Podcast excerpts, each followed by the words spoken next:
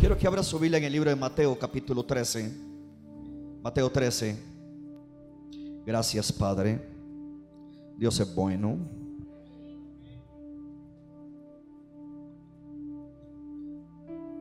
Mateo 13.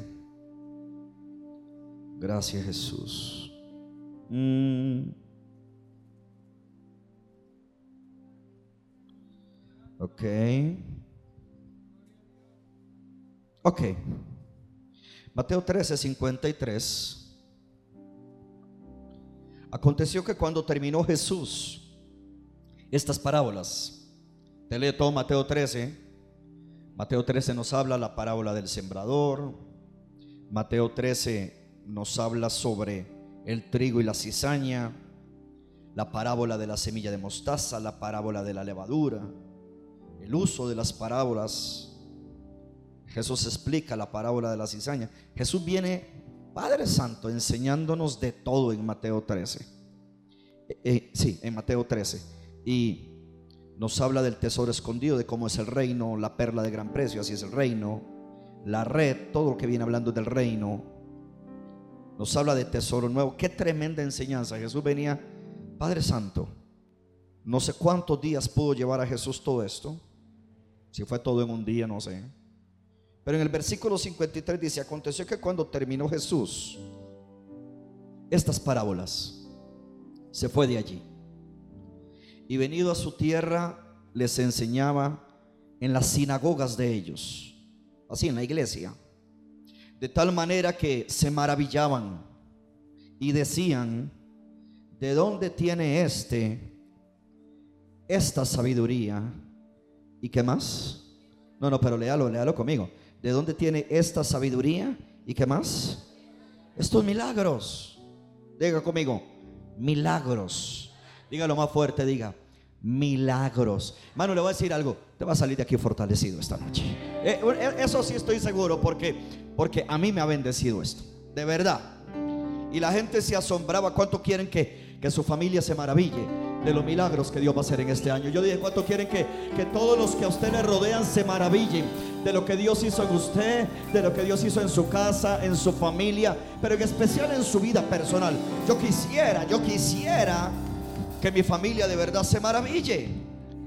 Y dice que esta gente se maravillaba y decía, ¿de dónde tiene este esta sabiduría y estos milagros? Y siempre la gente, ¿verdad? Caminando en la carne en lugar de ver el espíritu de una persona, la esencia de Dios en una persona y de no familiarse con las personas. Alguien diga conmigo, diga, yo no me voy a familiar, diga, yo no me voy a familiar, o sea, yo no voy a caer en esa familiaridad. Usted no puede caer en la familiaridad, no se familiarice. Es la palabra correcta, no se familiarice. Yo por más que tengo una amistad, por cierto, muy respetuosa con mi pastor David, yo no me familiarizo con esa amistad. Yo sigo viendo el hombre de Dios que me bendice, que me ayuda, que me aconseja. ¿Alguien está aquí conmigo? Eso lo aprendí yo con mi pastor Oscar. Eso lo he aprendido con mi apóstol muchísimo más. Así estemos en cualquier parte del mundo, estemos sentados en un restaurante, comiéndonos semejante, ahorita sí puedo hablar de eso porque ya todo el mundo cortó, comiéndonos semejante corte de carne o lo que sea, hermano, yo no pierdo la revelación de que por más que se vacile respetuosamente en una mesa, esa persona sigue siendo mi autoridad, mi pastor, y Dios lo puede usar para hacer algo maravilloso sobre mi vida. Eso para que lo aprenda. Pero esta gente, esta gente que caminaba en la carne, que dice, no es este el hijo del carpintero. O sea, no importa los milagros que había hecho, no importa la sabiduría, regresaron a la carne. Yo espero que usted y yo nunca regresemos a la carne, que siempre vivamos en el plano sobrenatural para que Dios siga haciendo en cada uno de nosotros lo que Dios quiere hacer en cada uno de nosotros. Y este era un problema en esta gente. No es este el hijo del carpintero. No se llama su madre María y sus hermanos Jacobo, José, Simón y Judas. ¿No están todas sus hermanas con nosotros? ¿De dónde pues tiene este todas estas cosas? Y se escandalizaban de él. Ahora sí llegó el punto. Entonces Jesús les dijo, no hay profeta sin honra, sino en su propia tierra y en su casa. O sea, todo eso que enseñé no tiene que ver con el mensaje, pero había que decirlo, gloria a Dios. Porque yo no quiero que usted se enfoque en lo que Dios puede hacer a través de un hombre, de un líder, porque al fin y al cabo no es el hombre ni el líder el que hace las cosas, todas las cosas las hace el Espíritu Santo de Dios. Pero, tomando en cuenta a Jesús, dice, no hay profeta sin honra, sino en su propia tierra y en su casa.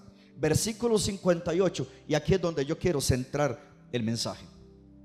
Dice, y no hizo allí muchos milagros por una causa. ¿A causa de qué? Más fuerte, más fuerte. A causa de que Jesús no hace muchos milagros en un lugar. A causa de la incredulidad.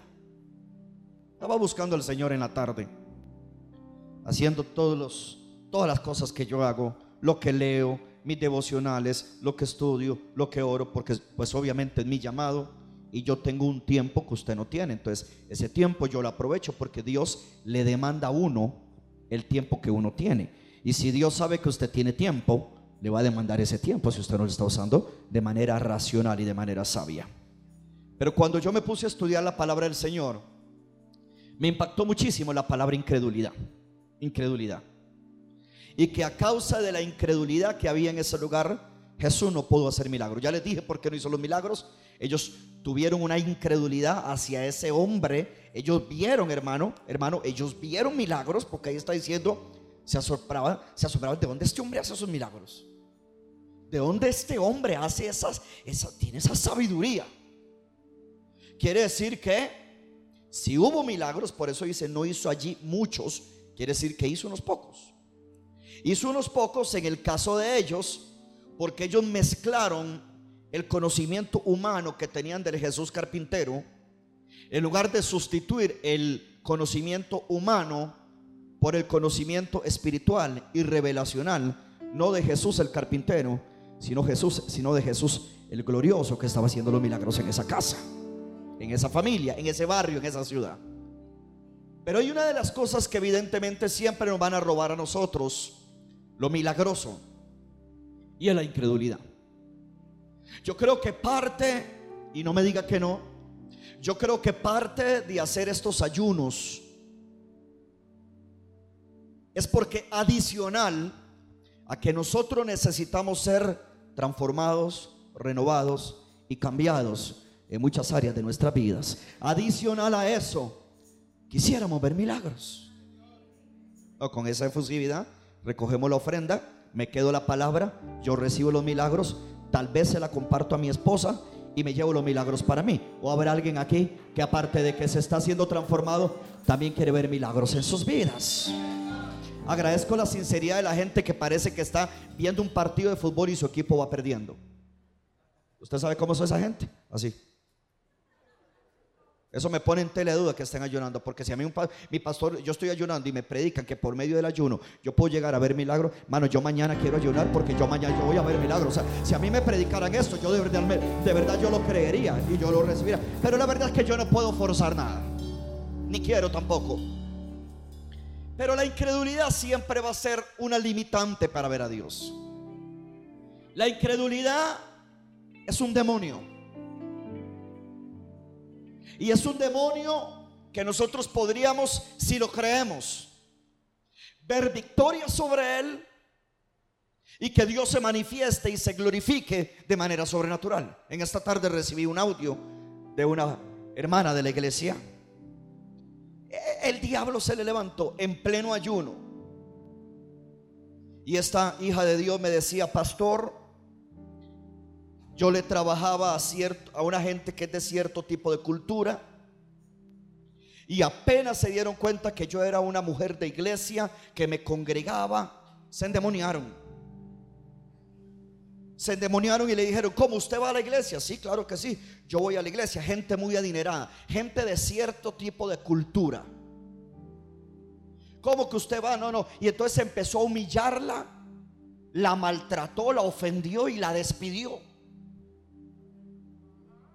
Esta mujer no se quedó callada y dice, pastor, yo sentí decirle, usted podrá tener mucho dinero, pero usted no tiene lo que yo tengo. Yo tengo a Dios, yo tengo a Jesús y yo sé que Dios a mí me va a ayudar. No me diga que no, esta mujer necesita ver un milagro y ella está completamente determinada en creer porque, hermano, yo creo que situaciones fuertes nos tienen que llevar a creer en lo milagroso de parte de Dios. Así que una de las cosas que nosotros tenemos que aprender a erradicar es la incredulidad. La incredulidad es un enemigo para que usted y yo podamos operar en lo milagroso. Jesús no pudo hacer muchos milagros. Jesús cargando el poder de Dios sobre él a causa de la incredulidad en una sinagoga. Hermano, es que usted vaya y que se reúna en un centro agnóstico, en una reunión de ateos, en una reunión de gente que nunca ha visto lo milagroso. Es normal que sea incrédulo. Pero en una sinagoga donde estaban pasando milagros, donde había sabiduría de Dios y que se levantara un grupo de gente que por incrédulo bloqueara el poder de Dios, yo reprendo al diablo. Vamos a quitar toda incredulidad de Maranata porque aquí hemos visto milagros, aquí hay sabiduría, aquí hay gracia, aquí hay poder de Dios, aquí el enfermo va a ser sanado, el cautivo va a ser liberado. ¿Alguien me está oyendo? Así que la incredulidad hay que quitarla. Pero parece que la incredulidad siempre ha corrido en el pueblo de Dios. Vamos al libro del Salmo 78. Salmo 78. Salmo 78. El Salmo 7.8 se llama la fidelidad de Dios hacia su pueblo infiel. Lo estudié estos días y hoy me brincó y yo dije, wow, aquí definitivamente hay algo. El Salmo 78 nos enseña toda la travesía del pueblo de Dios en el desierto. En el versículo 8, en el versículo 8, Dios le habla y le dice, ojalá que esta gente no sean como sus padres generación contumaz rebelde que no dispuso su corazón ni fue fiel para con su Dios en su espíritu. Si usted se devuelve a leer todas esas cosas, Dios venía haciendo milagros.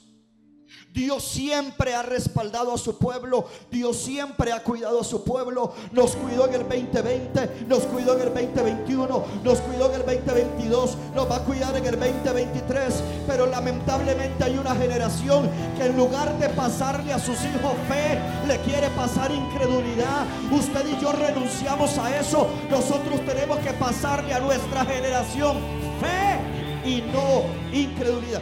Entonces es importante que entendamos esto. ¿Y qué fue lo que dice el versículo 7? Dios hizo todas esas cosas, versículo 7, a fin de que pongan en Dios su confianza todo lo por donde Dios a ti te ha pasado, Dios siempre se te ha mostrado, Dios siempre se te ha revelado. No ha habido un día, hermano, yo creo, que usted se acueste sin comer algo. No ha habido un día donde Dios no lo haya guardado. No ha habido un solo día donde la sangre de Cristo no te haya librado de algo. Es más, Dios nos ha librado de accidentes que ni nos dimos cuenta. Dios nos ha guardado de desgracias que ni lo notamos. Pero ahí estaba el ángel de Jehová. Ahí estaba la gracia de Dios. Ahí estaba el poder de Dios Dios. Hoy vamos a sacar la incredulidad. Pastor, pero es que tengo años orando por algo y no lo he recibido.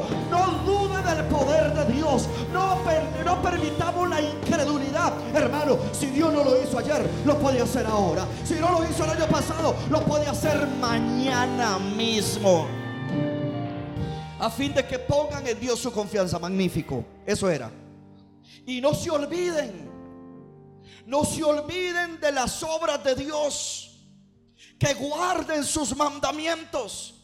Con todo y lo que ellos habían visto, cayeron en incredulidad. Ya se lo voy a enseñar con todo. Es como que usted haya visto a Dios en todo su peregrinaje por esta tierra y usted hoy está dudando si Dios puede salvar un hijo. Si te salvó a ti que eras un rebelde, si te salvó a ti que ni lo andabas buscando, si te salvó a ti que estabas hasta el borde de vicio, de dolor, de depresión, de incredulidad y en su amor te alcanzó, como yo no voy a creer que Dios va a cumplir su propósito en mis tres hijos, en mi matrimonio, en mi familia.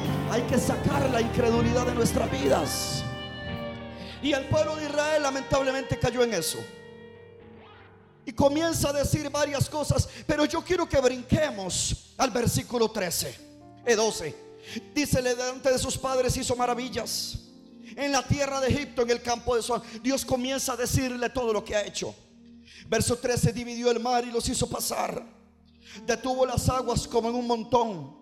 Les guió de día con nube y toda la noche con resplandor de fuego. Dios comienza a través del siervo de Dios en el masquil de Asaf a volver a recordarle a ellos lo que Dios había hecho en sus vidas. Cuando yo te hablo estas cosas es para que tú recuerdes lo que Dios ha hecho en tus vidas y que quiere que le diga algo, que la incredulidad en ti no tiene cabida. Dice, hendió las peñas en el desierto. Les dio a beber como de grandes abismos. Pues sacó de la peña corrientes e hizo descender aguas como ríos. Verso 17. Pero aún volvieron a pecar contra él, rebelándose contra el Altísimo en el desierto. Yo te voy a decir algo que Dios me lo dijo a mí. En tu desierto o tú caminas en revelación o caminas en rebelión. Lo voy a repetir. Los que me ponen atención, recíbalo porque te va a salvar la vida mañana en tu desierto o caminas en rebelión o caminas en revelación. El pueblo de Dios en el desierto se rebeló. Yo quiero enseñarle a Maranata que en el desierto usted no va a caminar en rebelión. En el desierto de tu prueba vas a caminar en revelación. En la revelación de que el que te sacó un día te vuelve a sacar. Que el que te proveyó en un día te vuelve. Yo no sé si me está oyendo en esa. Alguien me regaló un en esa casa. Yo le dije que usted va a salir bendecido. Yo le dije que usted va a salir tan bendecido que usted mismo va a discernir, usted va a tener percepción. Yo oro que se te abra el olfato espiritual para que cuando tú llegues a tu casa y lo notes en tu familia o en ti mismo, donde tú percibas incredulidad, tú la vas a sacar de tu vida, la vas a sacar de tu casa, porque tú no te vas a revelar en el momento de prueba actual, vas a caminar en revelación. ¿Qué hizo el pueblo de Israel? Se rebeló. Pero volvieron a pecar contra el verso 17, rebelándose contra el Altísimo en el desierto. Pues tentaron a Dios en su corazón, pidiendo comida. Aquí Dios me habló ahorita en la oficina. pidiendo comida a su gusto. Iglesia, te voy a decir algo. Agarra estos consejitos que me salen y que los anoto. Yo ni traía esquemáticamente un mensaje. Hermano, cuando tú estás pasando el desierto de tu prueba, no le pidas a Dios lo que tú quieres, pídele a Dios lo que Él te quiere dar. Porque ellos pidieron a su gusto, pero lo que ellos pidieron a su gusto no era el gusto de Dios. A veces queremos arreglar nuestras vidas a nuestra manera y Dios tiene una forma mejor. A veces queremos ver cómo autosuplimos nuestra carencia cuando Dios tiene otra forma de hacerla. Y cuando usted la autosuple, se mete en cuentas, se mete con gente, se mete en caminos, acepta propuestas, se mete en empresas y eso es a su gusto. Cuando usted hace algo a su gusto, usted se mete en un problema. Pero cuando usted le dice, Padre, he aquí tu hijo, he aquí tu hija que te ama, que te cree, que ha visto tus obras por muchos años, aquí estoy nuevamente esperando un milagro de parte de ti. Diga conmigo, yo necesito revelación de Dios. ¿Y qué pasó, amados? ¿Qué pasó? Dice que cuando pidieron comida a su gusto, hablaron contra Dios. Una pregunta, ¿qué fue lo que hicieron contra Jesús? Hablaron contra Jesús. ¿No es este hijo el carpintero? ¿Qué me va a decir este? ¿Cómo, ¿Cómo puedo recibir un milagro si es lo que sabe hacer es bancos? Es lo que arregla es pupitres y le va a arreglar la pata al cojo. Hacia la gente. Hacia la gente. Todo esto es incredulidad. Como yo les decía a ustedes martes atrás, me hizo mucha gracia cuando Dios un día yo sentí que se reía, donde yo oraba y le decía a Él cómo hacer las cosas. Mano, de verdad, de verdad, yo sentí la sonrisa de Dios como diciéndome, ay papito, Ay, mi chiquito. Dios no, no, iba a decir eso, pero en palabras de tiquicia, seguro usted y yo hubiéramos dicho, ay, qué pecado. Claro, Dios no va a decir eso. Pero esa gente se rebeló. Y entonces cuando ellos hablaron contra Dios, versículo 9, diciendo, ¿podrá poner mesa en el desierto? Es decir, ¿nos ha dado agua? Golpeó la peña y salió, pero una pregunta, ¿podrá alimentarnos? Nota la incredulidad, ¿podrá alimentarnos? ¿Podrá Dios salvar a mi hijo? ¿Podrá romper esa maldita atadura que lo ha tenido por mucho tiempo cautivo y que no hay forma que podrá Dios hacer eso? ¿Podrá Dios abrir una puerta a Maranata Heredia para comprar una propiedad, para meternos dentro de una bodega y poder desarrollar el ministerio? ¿Podrá Dios hacerlo?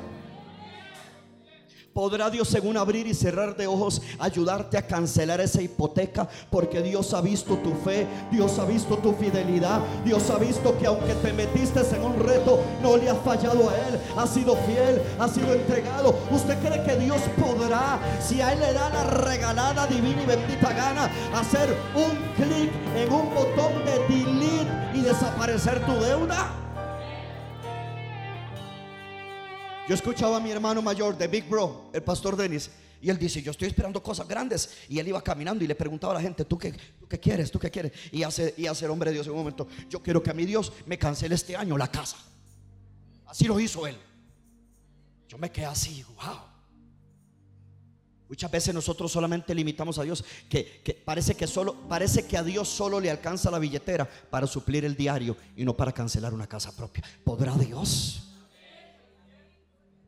¿Podrá Dios crear, como predicaba Andrés el viernes, podrá Dios crear un órgano nuevo, sacarlo del almacén del cielo, donde hay médulas óseas nuevas, donde hay riñones nuevos? ¿Alguien me está oyendo? ¿Podrá Dios sacar un hígado nuevo del cielo y ponerlo en ese familiar suyo que quizás está muriendo de cirrosis? Y Dios en su misericordia por responderte a ti, le puede cambiar el hígado de ese hombre. Una pregunta, ¿podrá Dios hacer eso? ¿Podrá Dios agarrar tu emprendimiento y tu negocio este año? y mantenerlo todos los meses con una clientela bastante agradable, con ingresos, yo no sé si me están entendiendo, caramba, con, con ingresos bastante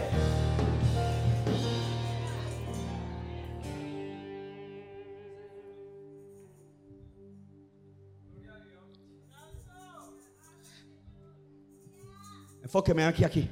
Ve algunos.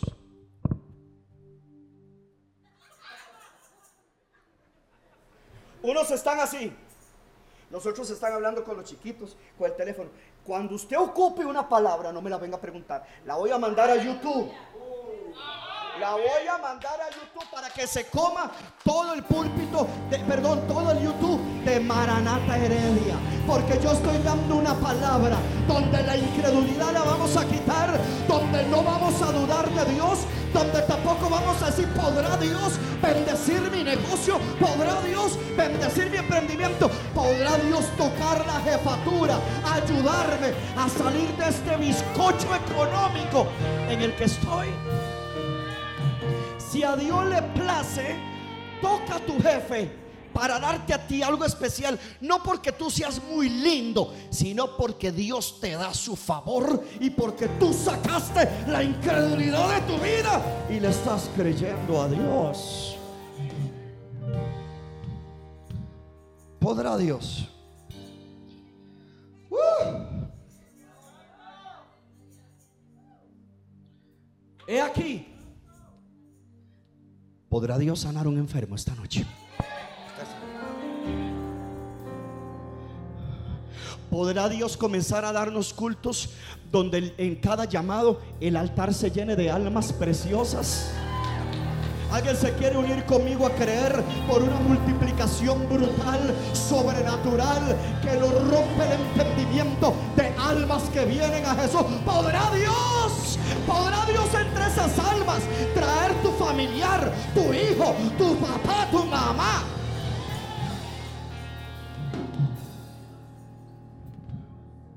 ¿Sabe que ese podrá? Era un podrá incrédulo el mío no es un podrá de pregunta, el mío es un podrá de certeza.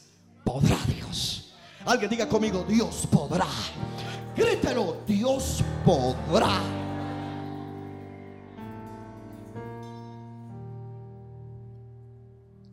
¿Y qué dice? Está siendo fortalecida la iglesia. Ah, yo sabía. Carita de amor.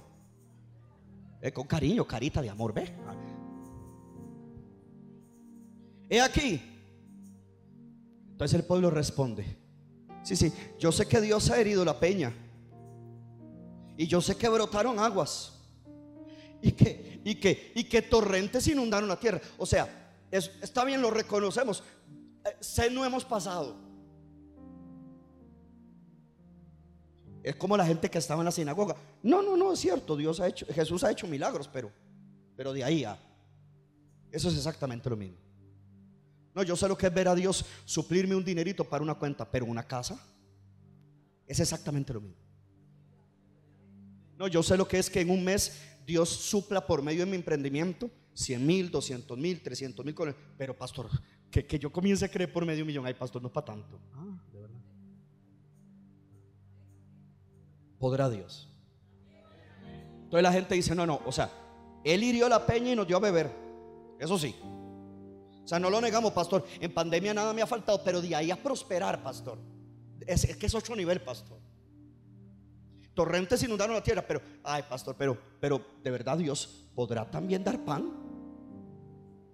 Qué incredulidad. Qué incredulidad más metida entre la piel de la gente. Qué incredulidad más grande que nos pudo, nos pudo quitar una atadura, pero, pero todavía no ha podido quitarnos una en la cual peleamos en el secreto. Y ya el enemigo nos hizo creer que esa sí no se va. Qué incredulidad. Mi Jesús te puede hacer libre absolutamente de todo lo que se llama cautividad. ¿Y qué dice? Mm, podrá dar también pan. Dispondrá carne para su pueblo. Es que ya para tanto no. Ya para tanto. ¿Qué era lo que quería esta bendita gente? Esta gente lo que quería era una hamburguesa, hermano. No, no, ahorita que lo veo. ¿De qué pan y carne? hamburguesa, mi hijo. de las que hacía Gerson, aquella de... Debería arrepentirse que no me volvió a hacer una. Dios, Dios tiene que tratar con eso. Una pregunta, ¿eso era lo que quería Dios para ellos? No. ¿Cómo yo sé que no era eso? Vea el versículo que sigue. Vea que Dios no quería eso. Versículo 21. Por tanto, oyó Jehová. Mano, le voy a decir algo. Yo no quiero nada a mí me gustaría que usted comience a orar esto y que aprenda. Yo no quiero nada que Dios no me quiere dar.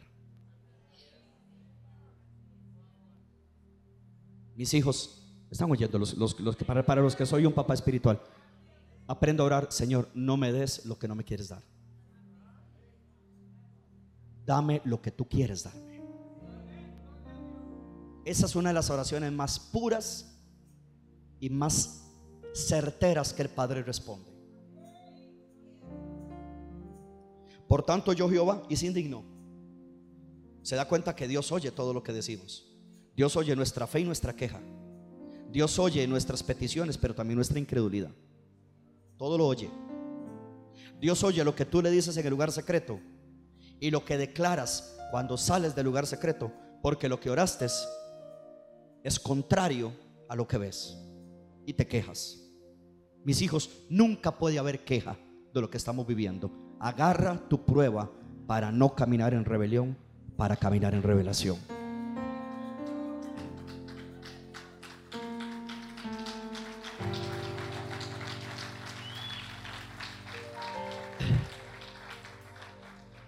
Pastor, ¿y qué tiene que ver esto con el ayuno? Dame un momento. Algunos ya saben porque manejan la Biblia. Por tanto, yo Jehová y se indignó. Se encendió el fuego contra Jacob. Y el furor subió también contra Israel. Y el fuego subió también contra Israel. Alexandra, te amo y te bendigo, hijita. Ahorita que estás viendo el culto, ya te vi. Que mi Dios haga una obra de restauración en ti. Y que el furor subió también contra Israel. Por cuanto, verso 22, mire la incredulidad, por cuanto no habían creído a Dios, ni habían confiado en su salvación. ¿Sabe que es una de las cosas que a mí más me impactó, queridos? Que la nueva traducción viviente, ¿la puedes poner, hijita, en una carrerita? Ese versículo, solo ese. NTV. Porque no le creyeron a Dios, ni confiaron en su cuidado. Yo le voy a decir algo. Mis tres hijos no son perfectos. Pero aún, si ellos se equivocaran en una mala decisión, un paso en falso, ¿usted cree que yo voy a dejar de cuidarlos? ¿Sabe que a veces la religión, ¿por qué la religión? y no aquí. Ese es el problema cuando se pasan oyendo un montón de pastores. La religión ha hecho creer a la iglesia casi que hay que caminar en un nivel de perfección tan grande para poder ver la misericordia de Dios. Póngase usted en el lugar de Dios. Póngase usted en el lugar de Dios. ¿Usted cree que Dios, porque usted se haya equivocado durante estos años, Dios va a dejar de cuidarlo a usted? ellos no confiaron en su cuidado. Isaías en su crecimiento pudo haber cometido un error. ¿Usted cree que yo voy a dejar de cuidarlo? ¿Usted cree que yo voy a dejar de velar por él? ¿De ayudarlo? Aunque él gane su platita, ¿usted cree que yo lo voy a soltar? ¿O Cristo, aunque ella gane su platita en su trabajo, cree que la voy a soltar? No, hermano, el cuidado de un papá es para siempre. Y si nosotros siendo malos. No me diga, papá, usted por más que se encanfine y se encachimbe, como decimos en Costa Rica, para los que nos ven de otro país, encachimbar es que está indignado, que va a comenzar a volar juguete. Está bravo, enojado. No me diga que usted va a soltar a su hija. No me diga que usted va a soltar a su hijo. Siempre los papás tendremos cuidado de nuestros hijos. Siempre. Ay, entonces Dios va a ser menos que nosotros. Hijo, esto te tiene que restaurar y fortalecer. Te puedes haber equivocado. Dios no va a dejar de cuidarte. Es como cuando un enfermo viene a pedir salvación, eh, oración.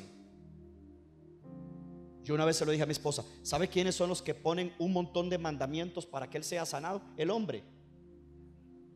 Ah, ¿y cómo está? Y ya llevo el discipulado, echa fuera demonios, su sombra sana a la gente, es perfecto. ¿En qué, ¿Dónde se congrega? ¿Cuánto tiene venir a la iglesia? No. No.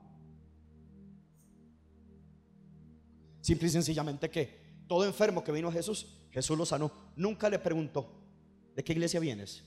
¿Te congregas en la sinagoga? ¿Ya te bautizaste? Diga conmigo, Dios cuida de mí.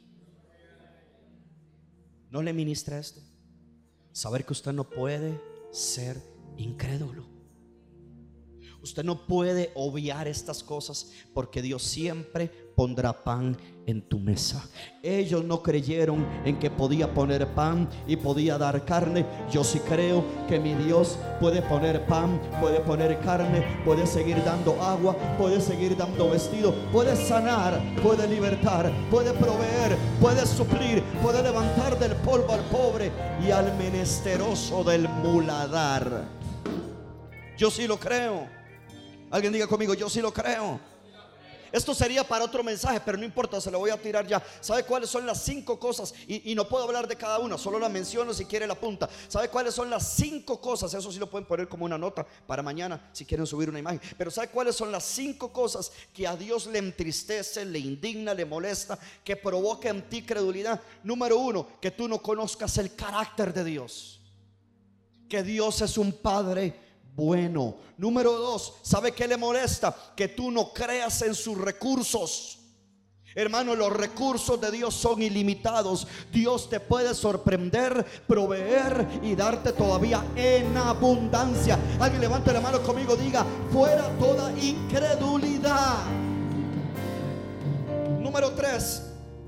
¿Qué le molesta a Dios? Que tú seas incrédulo hacia su poder. Hermano, su poder es ilimitado. ¿Qué le molesta a Dios? Que tú no creas en el pacto. Hermano, Dios es un Dios de pactos. Hay un pacto de sangre, hay un pacto de prosperidad, hay un pacto de sanidad. ¿Sabe cuál es el pacto de sanidad? Ninguna enfermedad que envié a los egipcios las enviaré a ti, porque yo soy Jehová, tu sanador. ¿Sabe qué entendí yo? ¿Sabe qué aprendí? Yo sé que usted ya lo sabe, pero se lo voy a decir. ¿Sabe qué entendí yo con respecto a la sangre de Cristo? ¿Sabe por qué la sangre de Cristo habla, que, habla mejor que la de Abel? Porque cuando la sangre de Cristo tocó tierra, eh, la de Abel tocó tierra, lo que esa sangre pidió fue venganza, fue juicio. La sangre de Abel clamaba justicia, juicio, venganza. Pero la sangre de Cristo no clamaba ni juicio ni venganza. La sangre de Cristo habla mejor que la de Abel porque clamaba misericordia. Ese es el pacto. Que la sangre te protege no para juicio, la sangre te protege para misericordia. ¿Cómo vamos a dudar de la fidelidad de Dios? ¿Cómo vamos a permitir la incredulidad? Y número 5, cuando llegamos a dudar de su existencia. Dios es fiel, Dios es real y Dios no cambia. Pastor, ¿y cómo trabajamos la incredulidad? Los discípulos, no solamente la gente de la sinagoga, no solamente el pueblo de Israel, los discípulos también cayeron en incredulidad. Y aquí termino el mensaje para que oremos tan siquiera hora y media.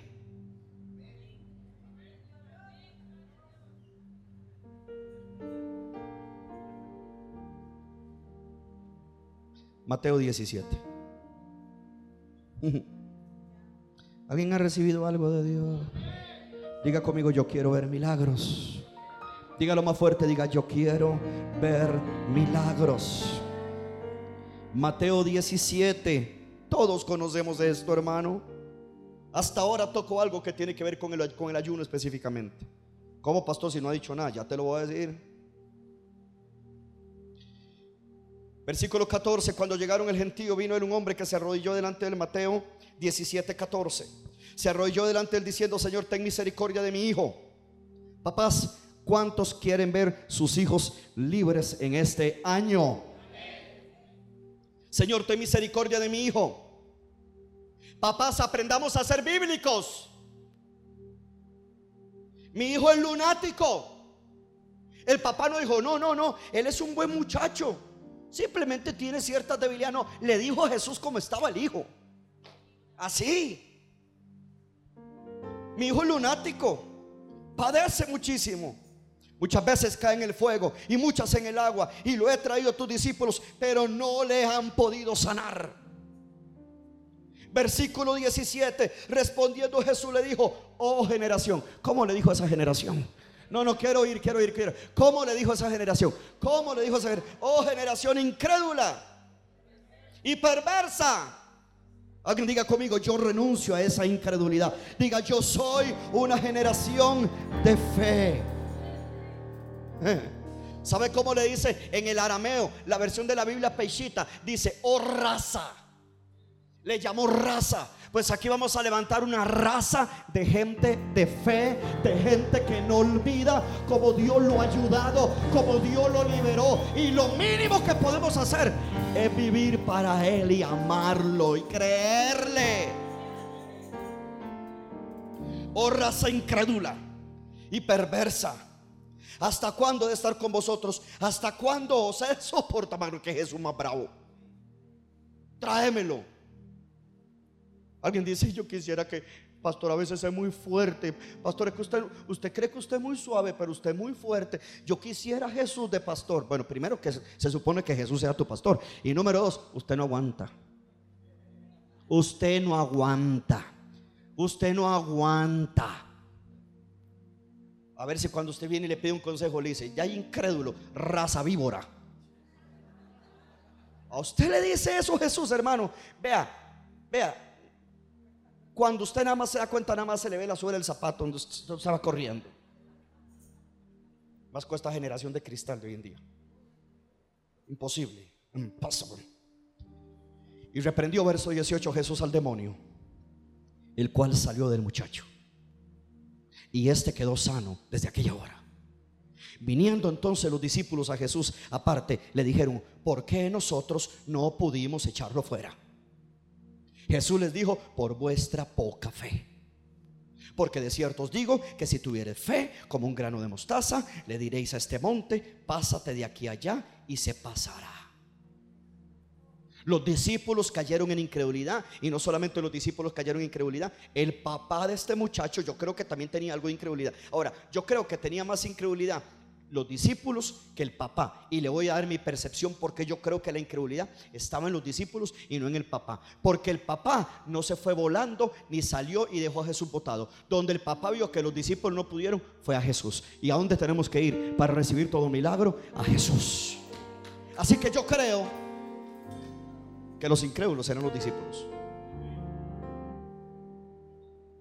Algo pasó en los discípulos. Y es importante que nosotros saquemos y expulsemos la incredulidad de nuestras vidas.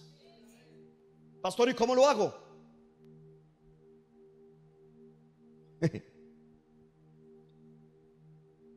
Cualquiera que dijera este monte, si tuviera fe como un grano de mostaza, y diréis a este monte, pásate de aquí, allá, ¿y qué? y se pasará. Lea la línea que sigue. ¿Y nada qué? No oigo. ¿Y nada qué? ¿Y nada qué? ¿O será qué? Pero de alguien puede. ¿O será qué?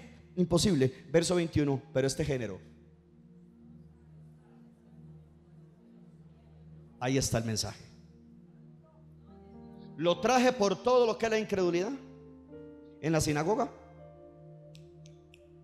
En Israel. Y en los discípulos. Y Jesús nos ha dado la clave para sacar la incredulidad de nuestras vidas. El ayuno y la oración. Así que de esta iglesia tiene que salir por completo la incredulidad. Porque estamos en ayuno y en oración. Así que yo quiero que usted le crea a Dios cada día de lo que resta por el resto de sus días, de que Dios a usted lo va a respaldar, le va a responder. Los milagros los vamos a ver, pero la incredulidad hay que sacarla por medio del ayuno. No, hermano, yo sé que no le... ¿Sabe quiénes no dicen amén? Los que no han ayunado. Porque queremos ser libres de la incredulidad con confesiones huecas, vacías de un espíritu de fe que se germina en el jardín de la oración. Tu oración crece en la oración. Tu fe crece en la oración. Y ahí es donde se desarrolla la fe. Ahí donde usted entra todo debilucho, todo golpeado por la situación. Hermano, muchas veces hasta afligido y desanimado. Pero algo pasa cuando entramos en la presencia de Dios. Algo pasa cuando comenzamos a clamar al Dios del cielo. Algo pasa que se va, la, se va el temor, se va la depresión, se va la tristeza, se va el desánimo. Y yo oro que hoy se va la incredulidad. Porque tú no eres de los discípulos incrédulos, tú eres de la raza de creyentes. Porque a todos los que estamos aquí, Dios nos ha hecho milagros. El ayuno te ayuda definitivamente a quitar los obstáculos. El ayuno quita obstáculos porque Jesús le dijo, háblele al monte y si lo cree, nada será imposible. Para ti nada será imposible si te unes a Jesús en ayuno y en oración. Lo que es imposible para el hombre es posible para Dios. Pero los obstáculos pueden ser quitados. Hermano, el ayuno y la oración quebranta la incredulidad. El ayuno es la manera de que yo controle mi carne, controle mi autosabiduría, mi propia sabiduría a querer arreglar todo y me lleva a depender de la sabiduría de Jesús que se manifestó en la sinagoga. Gloria a Dios. Ojalá que Dios nos sorprenda a todos, hermano, porque la sabiduría de Dios siempre va a sobrepasar nuestro entendimiento. ¿Y cómo Dios lo, cómo Dios lo va a hacer? No sé. Usted me pregunta, pastor, ¿y cómo Dios se va a glorificar con lo del terreno? Ni idea. Gracias a Dios no sé. Pastor, pero una pregunta, ¿cómo lo va a hacer? No sé. Pastor, usted tiene que saber. ¿Y por qué? Es mejor no saber. Porque su poder sobrepasa nuestro entendimiento. Él es poderoso para hacer todas las cosas mucho más abundantemente de lo que pedimos o entendemos. ¿Cómo va a transformar Dios a tus hijos? No sé. Pero si yo les hablo y se revelan, ¿qué hago, pastor? No sé. Deme un consejo, ore y ayune que si usted ora y ayuna y le habla la atadura, le habla el vicio, le habla la droga, le habla el alcohol, eso se va a mover y nada será imposible. Eso se va a ir y nada será imposible. Vas a caminar en fe y no en incredulidad. Oh generación incrédula. El ayuno junto a la oración es una de las armas más poderosas para el avance y vencer la incredulidad. Jesús su ministerio lo comenzó orando y ayunando. Hermano, si tú quieres ver cambios, sigue ayunando. Mañana ayuna. Pastor, yo no sé cómo Dios me va a dar la victoria. Me alegro, me alegro. Hermano, me alegro con todo mi corazón. Me lleno de risa de que tú no sepas cómo va a ser. Así el único que lo puede lograr es el que está sentado en el trono al cual tú estás orando y ayunando. Cuando Dios nos permitió a nosotros comprar la casa, no había forma de que nos dieran un préstamo. Dios tenía su forma. Y alguien pidió el préstamo por mí. Usted lo ve, usted solamente ve la parte humana. Dice, claro, pastor, fue su papá. Es que ese es el problema. Usted siempre gira hacia lo humano. Eso fue lo que le dijeron Jesús. Ese no es el hijo José. Dios puede usar a quien quiera cuando quiera y como quiera. Dios le dio una visión a una hija mía, yo creo que está aquí. Me dijo, pastor, Dios me dio una visión. Me gustaría que ella lo cuente. Pero cuando pase, usted va a recordar este día. Este martes 17. Donde Dios le mostró a ella que a mi vida, a mi casa, llegaban camiones de abundancia. No, no me lo soñé yo, se lo soñó ella. Y me dijo que Dios me iba a dar un carro nuevo. Ahí está ella sentada. No, yo sé que usted sí se alegra de que, de que los pastores sean bendecidos. Sí, pues yo me alegro de lo que usted es bendecido. Ahora, pastor, ya tiene el carro nuevo. En lo natural no pero viene. Como usted dijo eso, solo usted, mi amor, la voy a llevar a una vuelta con mi esposa, eso sí. Solo usted, nada más. Ella dice, dice, ella dijo, papá, y yo veía que llegaban camiones hasta la cochera de su casa y sacaban cosas. Era una abundancia. Yo me quedé así, yo dije, wow, pues yo lo creo.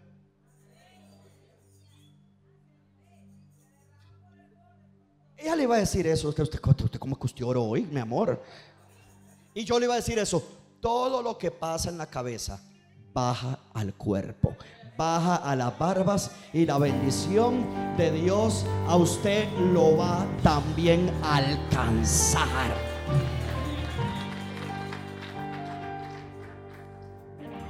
Que si lo creo, que si lo creo, te lo verá. Usted este año lo verá. A usted se le van a abrir puertas. A usted Dios lo va a respaldar. Era una prueba. Vio cómo subieron los amenes donde yo dije, usted, usted, usted. Algunos hicieron, mano, pie, alzó todo. En este año, a todos, Dios nos va a ayudar, guardar, proteger y nos va a sostener.